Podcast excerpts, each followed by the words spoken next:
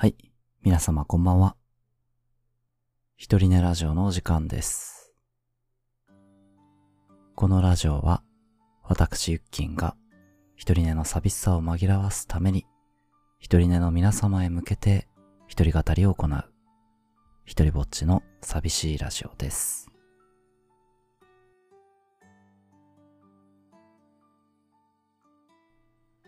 今時、いろんなところでパスワードを設定する機会があるじゃないですか。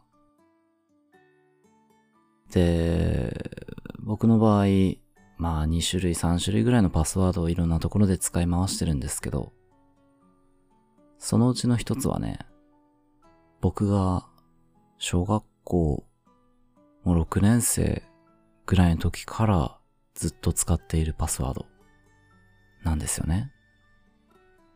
まあ、いろんなところで使わない方がいいんだけど、いいんだけどね。あの、覚えらんないから。新しいパスワードは。で、それをずっと使っているんですが、このパスワードを作った小学6年生当時の僕の初恋の人の名前が含まれてるんですよ。まあ、小6なので、あ、可愛いもんだな、くらいで思ってくださると助かるんですが、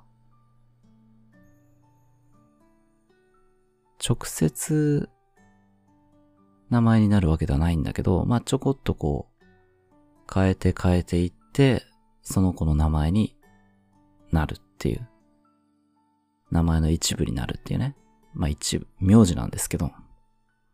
なぜか名字なんですけどね。で、本当の初恋は幼稚園ぐらいの時なんだけども、まあその頃ってまだなんか恋愛感情かどうかってわからないぐらいだったから、あの、一番最初にちゃんとドキドキを自覚した女の子の名前、名字なんですよ。で、別にまあ、今更、その子に関する考えも特にないんですけど、たまにね、パスワードをこう、タカタカタカっと打ってる時に、ふと思い出したりすることがあります。なんかね、当時、5年生、6年生、5年生ぐらいの時に、休み時間に外で遊ばなくなった時期があったんですよ。あ、違うな。あれは4年生か。小学4年生。それまではずっと休み時間のたびに運動場へ出て、男子連中でサッカーして遊んでたんですけど、なんかね、一時期出なくなって、で、クラスの女子二人とずっとお絵描きとかしながら過ごしてる時期があったんですよね。今思うとすごく不思議なんですけどね。すごく不思議です。当時そんなに女子と話すわけでもなかったけど、なぜかその二人とは休み時間を一緒に過ごしてたんですよね。で、僕の場合、絵なんてほとんど描けなくて、その女の子ら二人は、すごく上手な絵を描いてる中で、まあ一人で棒人間とかね、描いて遊んでたんですけど。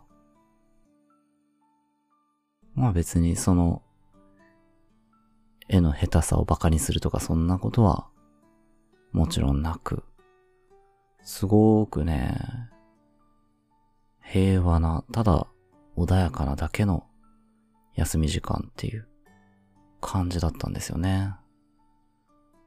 クラスのほとんどは休み時間は教室の外に出てたりとか、運動場に遊びに行ったりとか、まあ教室にいたとしても、僕らは教室の端っこの方でね、ただ机の上でお絵かきしてるだけで。特にね、男子と喧嘩したわけでもなく、そういう期間があって、それが数ヶ月続いて、また自然にサッカーして外に出るようになったんですよね。で、その数ヶ月間の期間だけで、めでたく初恋の人ができたと。で、残念ながらその初恋の人とは、小学校5年生で、クラスは分かれてしまったんですけど、まあ、その後も小5小6と廊下ですれ違うたびにドキドキしながら、でも特に話しかけたりすることはなく、ただただ思いを込めたパスワードを設定するようになって、そのまま中学、一緒の中学ではあったけど、その感情もどこかで自然に運算無償して、今ね、このパスワードだけが残っています。ただそれだけの話。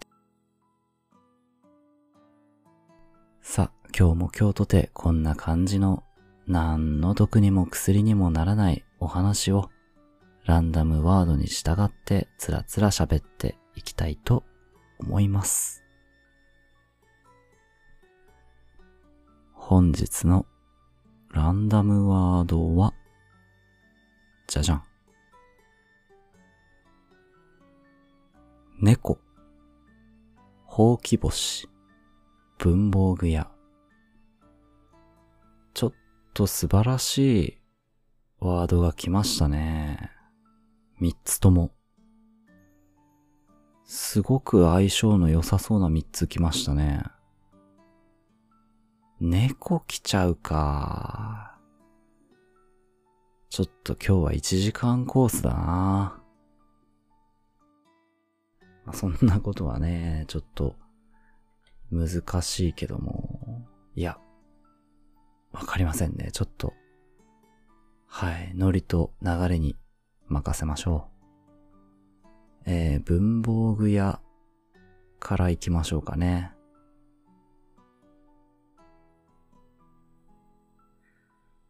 文房具屋はね、すごく好きなんですよ。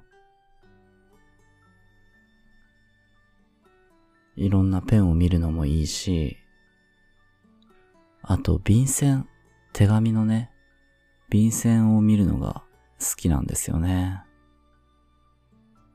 なんかこう新しい便箋が入ってないかなと思って文房具屋に行くたびに見ます。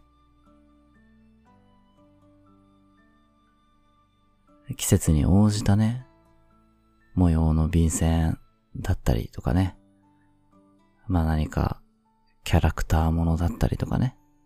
いろんなのがあって、見てるだけで楽しいっていう。まあ、もちろん買う時もあります。好きだったのはね、なんかいろんな世界中の鳥のイラストが描かれている便箋。で、裏側がね、地球の絵が描かれてて、紺碧の宇宙の中に、ドーンと丸く地球が描かれていて、で、その上で鳥たちが家を作ったりしてね、飛び回ったりして生活している可愛らしい、ちょっとファンタジーなね、絵が描かれてる、あの便箋は楽しかったですね。あと、キャンプをテーマにしたやつで、でっかいキャンプ場の中で、ちっちゃいテントがたくさん描かれてたりして、いろんな人たちがその中でテントの中に入っていたり、バーベキューをしてたり、火を囲んで楽器を弾いてる人がいたり、そういう様子のイラストが描かれた便箋。あれも良かったですね。確か秋頃に出てた便箋だったね。一時期、お絵かきにハマっていた時期に、文房具屋に行くのは余計に5割増しぐらいで楽しかったです。その時期に買ったのは、まずは鉛筆。普通の鉛筆。消しゴム。鉛筆削り。で、えっと、スケッチブック。で、その後、えっと、色鉛筆セット。普通のやつ。買いました。色鉛筆はいいね。いろんな色が入ってる。えー、っとね、買ったのがね、ちょうど手元にありますが、24色セット。多分ね、36とか48もあったんですよ。まあでも、うん。すぐ飽きるだろうと思って。お絵かきね。まあ何でもね、突発的に何かを始めて、で、熱を上げて、物を買うっていうパターンが多いので、最初はね、高いものは絶対に買わないようにしようと決めています。導入安く入って、ちゃんと続けることができたら高いもの、道具類ね、高い道具類を揃えていこうと。安い道具のうちに飽きちゃったら、まあ、それはそのままで。別にお金かけてないからやめてもよしっていうね。まあ、今回もね、お絵かきは早々に、あの、やめちゃったんですけど。まあ、色鉛筆とかね、道具類はまだ残っているので、またいずれ再開するかもしれないですしね。で、あとね、ちっちゃい消しゴム、ちっちゃい消しゴムっていうか、あの、ペン型の消しゴム。ボールペンみたいな中に消しゴムが長いのが入ってて、後ろノックして出すっていう。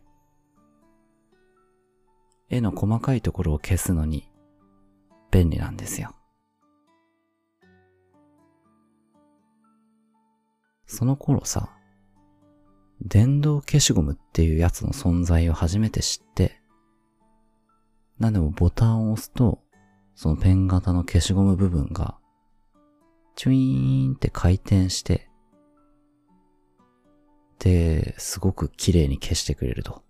ピンポイントで。これ欲しいと思って。でも高いんですよ。ちゃんとしたやつ買おうと思うとね。ところが、なんとダイソーで売ってると。300円だったか500円商品なんですけど、電池式の電動消しゴムがダイソーで売ってます。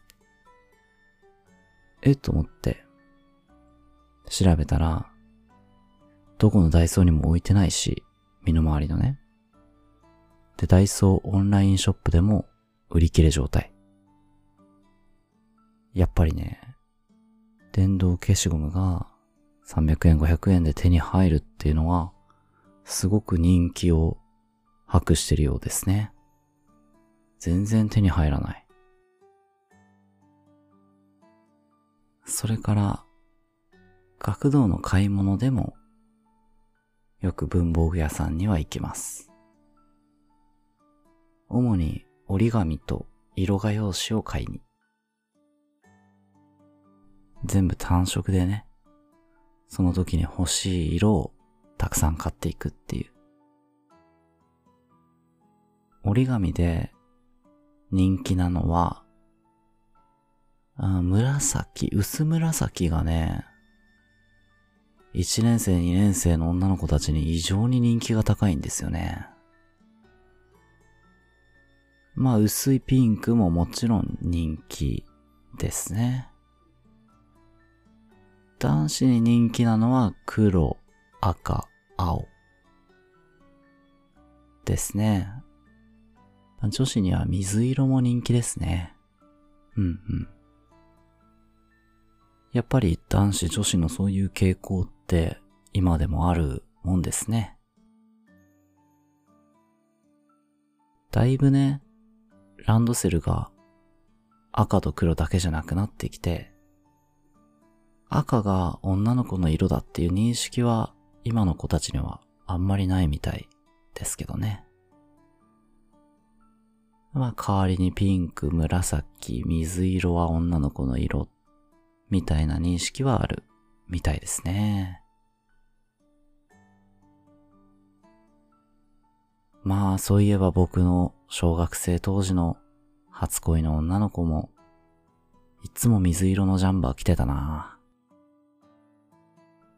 しばらくは水色のジャンバー見るだけでドキドキしてましたからね。その子じゃなくとも。あおのおのね、やっぱり子供たちのお気に入りの色っていうのはありますね。だから普通の色画用紙じゃない、折り紙のセットを買うと、それらの色ばっかり先になくなっていくから、単色でね、まとめて買っちゃうっていう。色画用紙は、学童の玄関に季節やその時のイベントに応じた、うん、壁面制作っていうんですかね。クリスマスだったら、サンタとかクリスマスツリーの絵をね、色画用紙で作って、壁に貼っていったりとか、バレンタインだったらチョコレートとかね。そういうことをやっているので、その時に応じた色が必要になります。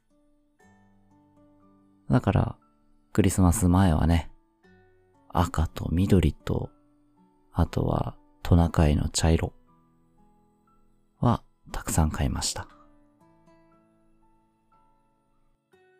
あと雪の白、普通の白い画用紙もね。だからね、文房具屋さんには大変お世話になっていますね。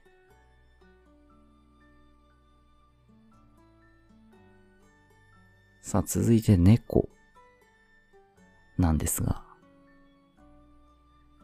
えっとね、文房具屋さんと猫の組み合わせでいきますと、熊本県だったかな熊本県、確か熊本県に、猫のいる文房具屋さんがあるんですよ。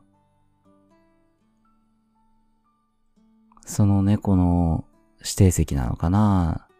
レジのカウンターに寝る場所が作ってあって、その前にね、店長っていうネームプレートが置いてあるんですよ。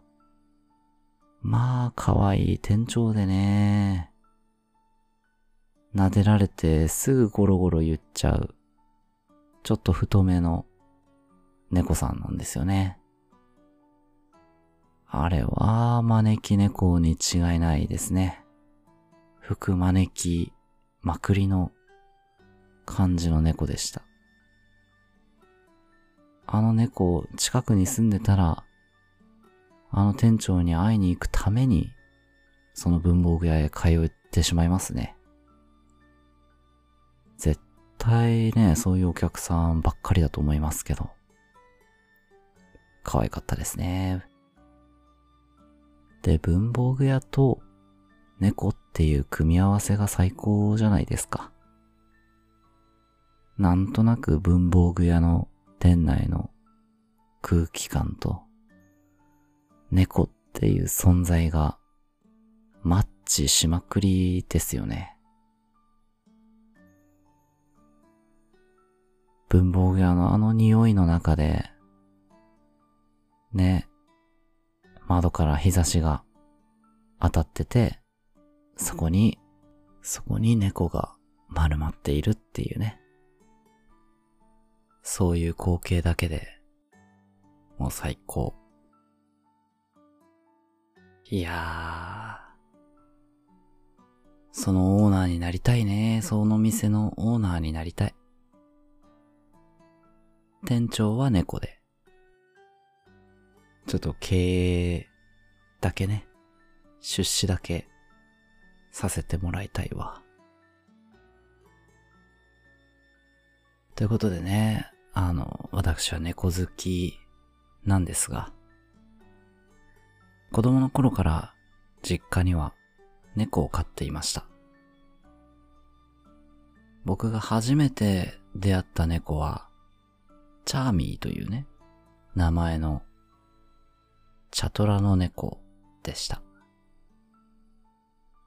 結構ね、がっちりとした骨太のね、猫で。まあ僕がね、幼稚園ぐらいの時に、幼稚園か小学校上がりたてぐらいの時に亡くなってしまったので、あんまりたくさん思い出はないんですけど、名前の通り、チャーミングで可愛らしい猫でしたね。その後、うちに来たのが、ゆきちゃんという白猫です。なんで幼少期からね、もうそのゆきちゃんと共にまあ、あと犬もいたんですけどね。えー、犬のコロンという、猫、犬、その二人と共にね、二匹と共に育ってきたんですよ。まあ、子供の頃に、犬や猫が一緒にいてくれるっていうのは、ほんといいなと思いますね。うーん。生き物と心を通わせる経験とかね。生き物に優しくしてもらう経験とかね。つまり自分の家族とはまたちょっと違う、親兄弟とはちょっと違う存在。言葉の通じない、まあでも初めての友達っていう感じでしたけど。なんかね、すごくいい思い出というかね、絶対僕の成長にいい影響を与えてくれただろうなっていう。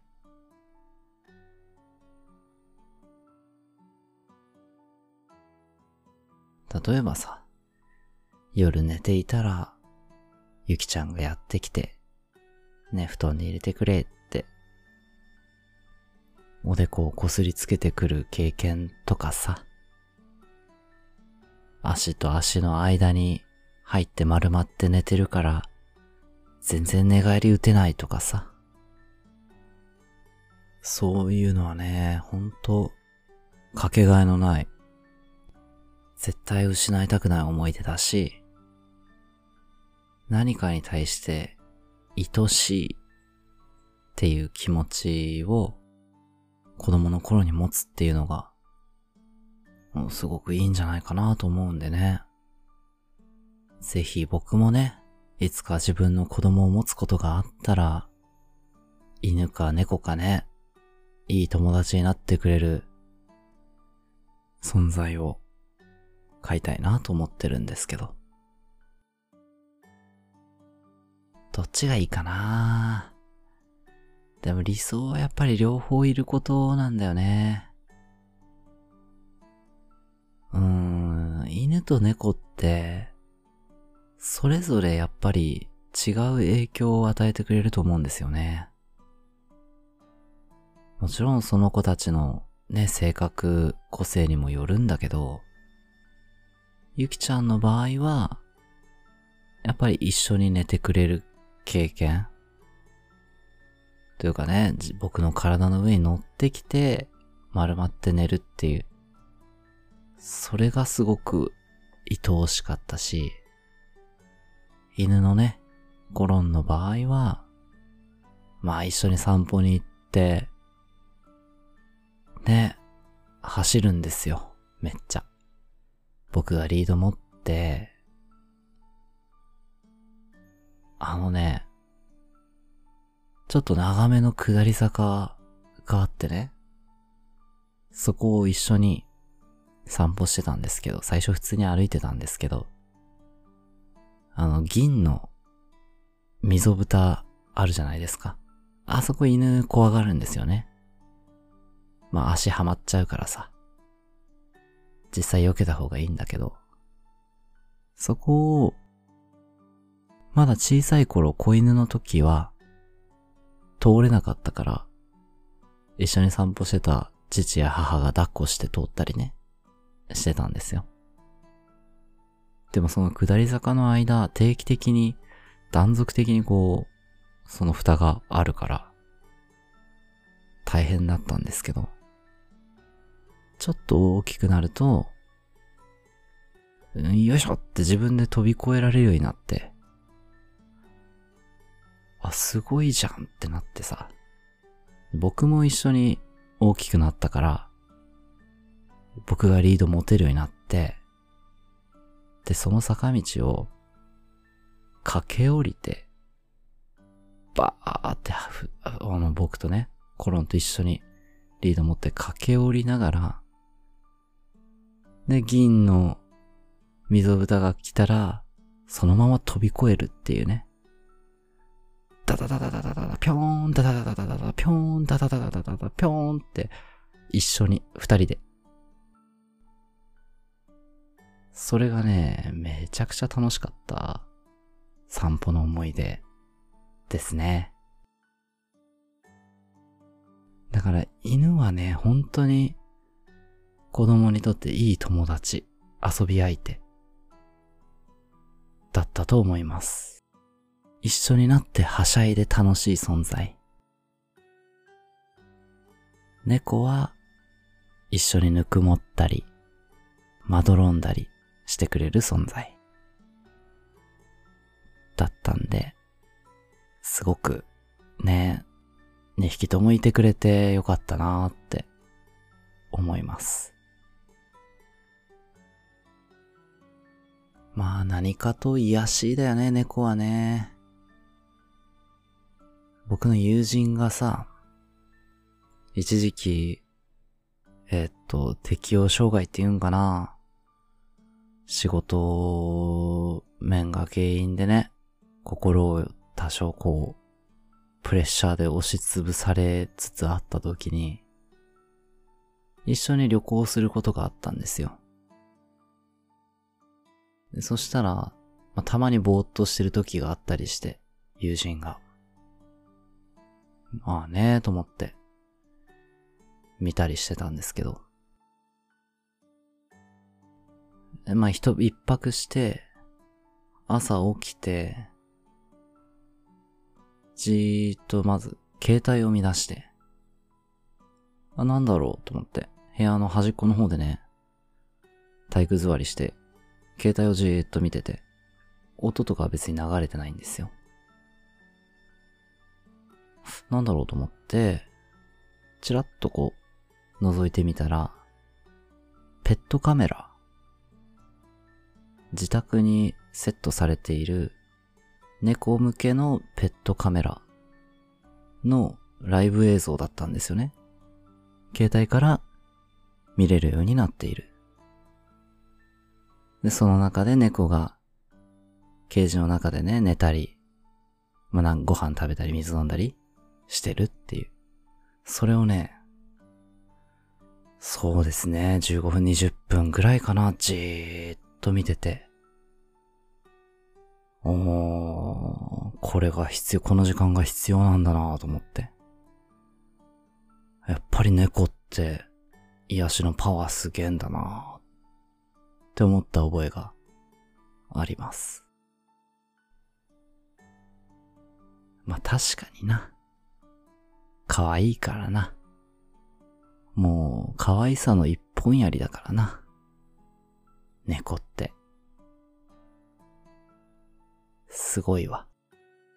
まあここ最近はね、残念ながら猫が身近にはいない生活が続いているんですけどね。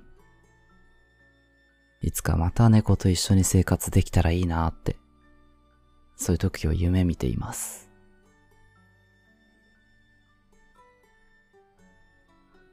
さあ、えー、それでは、最後に文房具じゃねえや、えっと、ほうき星。ほうき星？ほうき星って、あの、あれかな？流れて、流れ星の中でも、尾を引いている星？のことなのかな？スーって尾を引く星のことをほうき星って言うんだったかな？ちょっと念のため調べてみようか。ほうき星？えー、ほうき星は沖縄県で初めての黒糖カヌレ専門店。これ違うね。黒糖カヌレほうき星だね、これ。黒糖カヌレ、美味しそう。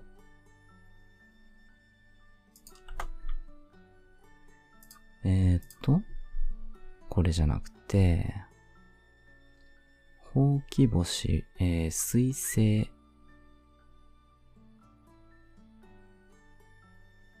水星は和名でほうき星と言います。名前の通り、星がほうきのように尾を引いている姿が特徴の天体です。毎年同じ時期に同じ方角で姿を見せてくれる不星座などとは違って、いつ明るい彗星がやってくるかは予想が難しく、まだまだ謎に包まれた天体です。ああ、彗星とほうき星って同じなんだ。尾を引いて流れる星。ねえ。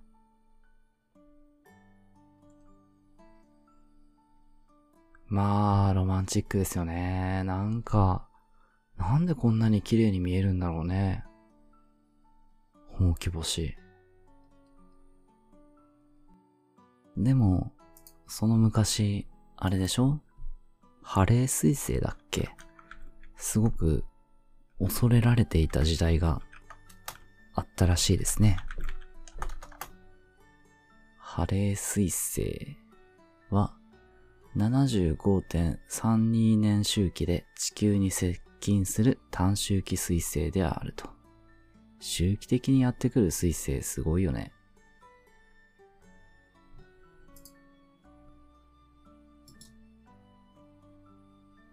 えー、っとね、確かね、そのハレー彗星がね、すごくね、恐れられていた時期がね、あったんですよ。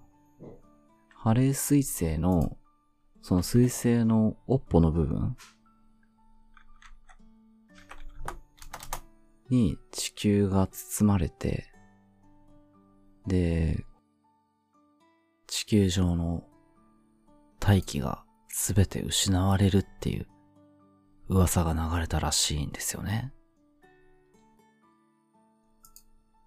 えー、あったあった。えー、1910年のハレー彗星パニック。1、猛毒説。ハレー彗星が太陽面を通過する際、ハレー彗星の尾に含まれる有毒のシアン化合物成分により、地球上の生物はすべて窒息死するという噂が広まりました。2、空気消滅説。ハレー彗星接近の際に地球上の空気が5分間ほどなくなるという噂が一部で広まりました。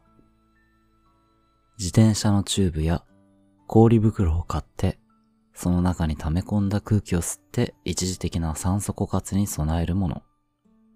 水を張った桶で息を止める訓練をするもの。全財産を遊びにつぎ込むもの。世界滅亡を憂いて自殺する者などが現れたそうです。この話をヒントに空気がなくなる日という小説が生まれ、映画ドラマ化もされました。また、ドラえもんの中に出てくるハリーの尻尾というお話の中でも、スネ夫の先祖がチューブを買い占めるというストーリーが出てきます。へえ、ああ、これですね。まあ、今聞くとね、面白い話だなーって感じなんですけど、当時は本当に恐ろしかったことでしょうね。どうする？空気なくなるよ。5分間空気なくなるよって言われたら。自転車のチューブ買い込むか。まあ今だったらね、普通に酸素ボンベとかね、売れるんかな。息を止める練習はちょっと無理だしね。5分は無理でしょう。中学生ぐらいの時にね、水泳部だった僕は、3分は息止められるようになったけどね。ちょっと無理だね、5分ね。やっぱボンベかな。てか、大気が全部なくなったら、窒息とかじゃなくて死んでしまうと思うけどね。多分。ね、水星美しいものだけど、恐れられていた時代もあるってことですね。えー、ハレー彗星が、えー、前回現れた地球の近くへやってきたのがその、ハレー彗星パニックが起こった1910年。いや、違うか。前回は1986年。うん。76年周期ですもんね。ということで、次回は2061年7月28日。ということですか。2061年ってことは今2024年？で、40、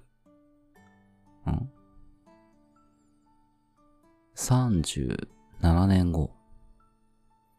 37年後？ということは僕は ?68 歳とか。あー、そっか。67、68。うーん、70手前か。ちょっと5分息止めはさらにきつくなってくるな。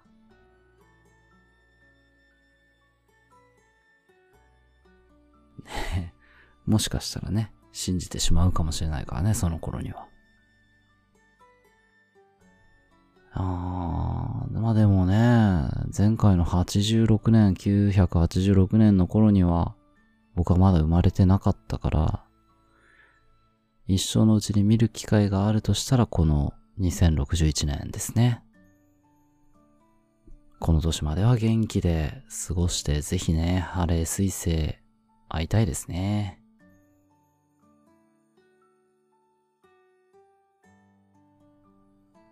でもそれ以外にほうき星ってないのかな？水星ってだから普通の流れ星とは違うってことだよね。ほうき星っていうのは。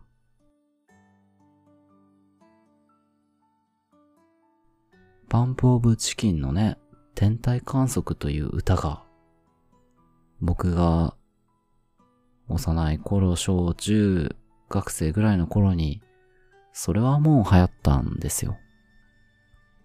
カラオケの定番曲だったんですね。えー、っと、明日は僕らを呼んだって、返事もろくにしなかった。今というほうき星、君と二人追いかけてた。ね。今というほうき星。どういうこと？どういうこと？って思いますけど。まあ、今を追いかけてた。うん。明日が僕らを呼んだって、返事もしなかった。明日のこと、未来のことなんて考えてもみなかった。君と一緒に今というこの時間を精一杯生きてましたっていう、そういう意味ですかね。今っていうものが、水星、ほうき星のように、めくるめくスピードでね、毎日が過ぎ去っていったあの青春時代。っていうことね。まあ青春っぽいよね、なんとなくほうき星ってね。確かに。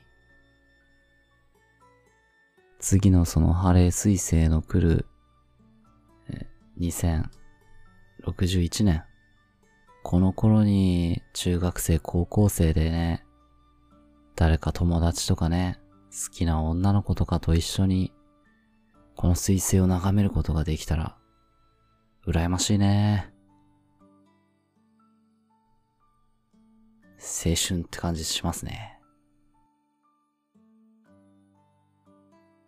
さあ、というところでね、本日は、えー、文房具店、猫、ほうき星。この三つについて、つらつらとおしゃべりして参りました。まあ、タイトルは、文房具屋の猫とほうき星。文房具屋の猫。うん、そうだね。それぐらいの方が、なんか、いい小説のタイトルっぽいですね。文房具屋の猫とほうき星。文房具屋の猫はほうき星を見た。まで行くとちょっとキザか。やりすぎシンプルにしときましょうかね。もう言葉がそれだけで素敵だもんね。いいですね。だから、文房具屋のオーナーが主人公で、で、その文房具屋さんには猫がいて、猫店主がいて、日々をね、まったりおっとりと過ごしていて、常連さんたちの交流も描きながら、えー、その年、地球上から地球にハレー彗星が再接近すると。その彗星をめぐって、まあ、文房具屋さんにやってくる小学生とか、あるいは、えー、彗星商法に乗っ取ってちょい詐欺を働こうとする詐欺師とか、そういうのが登場して、なんだかんだヒューマンドラマっていう小説っぽいですね。さあ、皆さんの方でもね、よろしければ、えー、あなたの文房具屋さんに対する熱い思い、えー、あなたと猫の思い出、猫の思い出は特に強く募集します。えー、それから、あなたのほうき星に関する知識、豆知識、雑学、などなど、何でもお待ちしております。全然関係のないね、あ私に対する質問、雑談の持ちかけ、あるいはまあこれについてなんか喋って、みたいなのでも結構です。えそれから平日夜にはまた別のポッドキャストの方でね、おやすみコーヒートークと題しまして、ちょっと短めですが、毎晩話しておりますのでね、えー、このポッドキャストの詳細欄の方にリンクが貼ってあります。どうぞそちらも聞いていただいて、気に入ったらフォローもお願いします。それでは、本日もここまで聞いてくださりありがとうございました。また来週。おやすみなさい。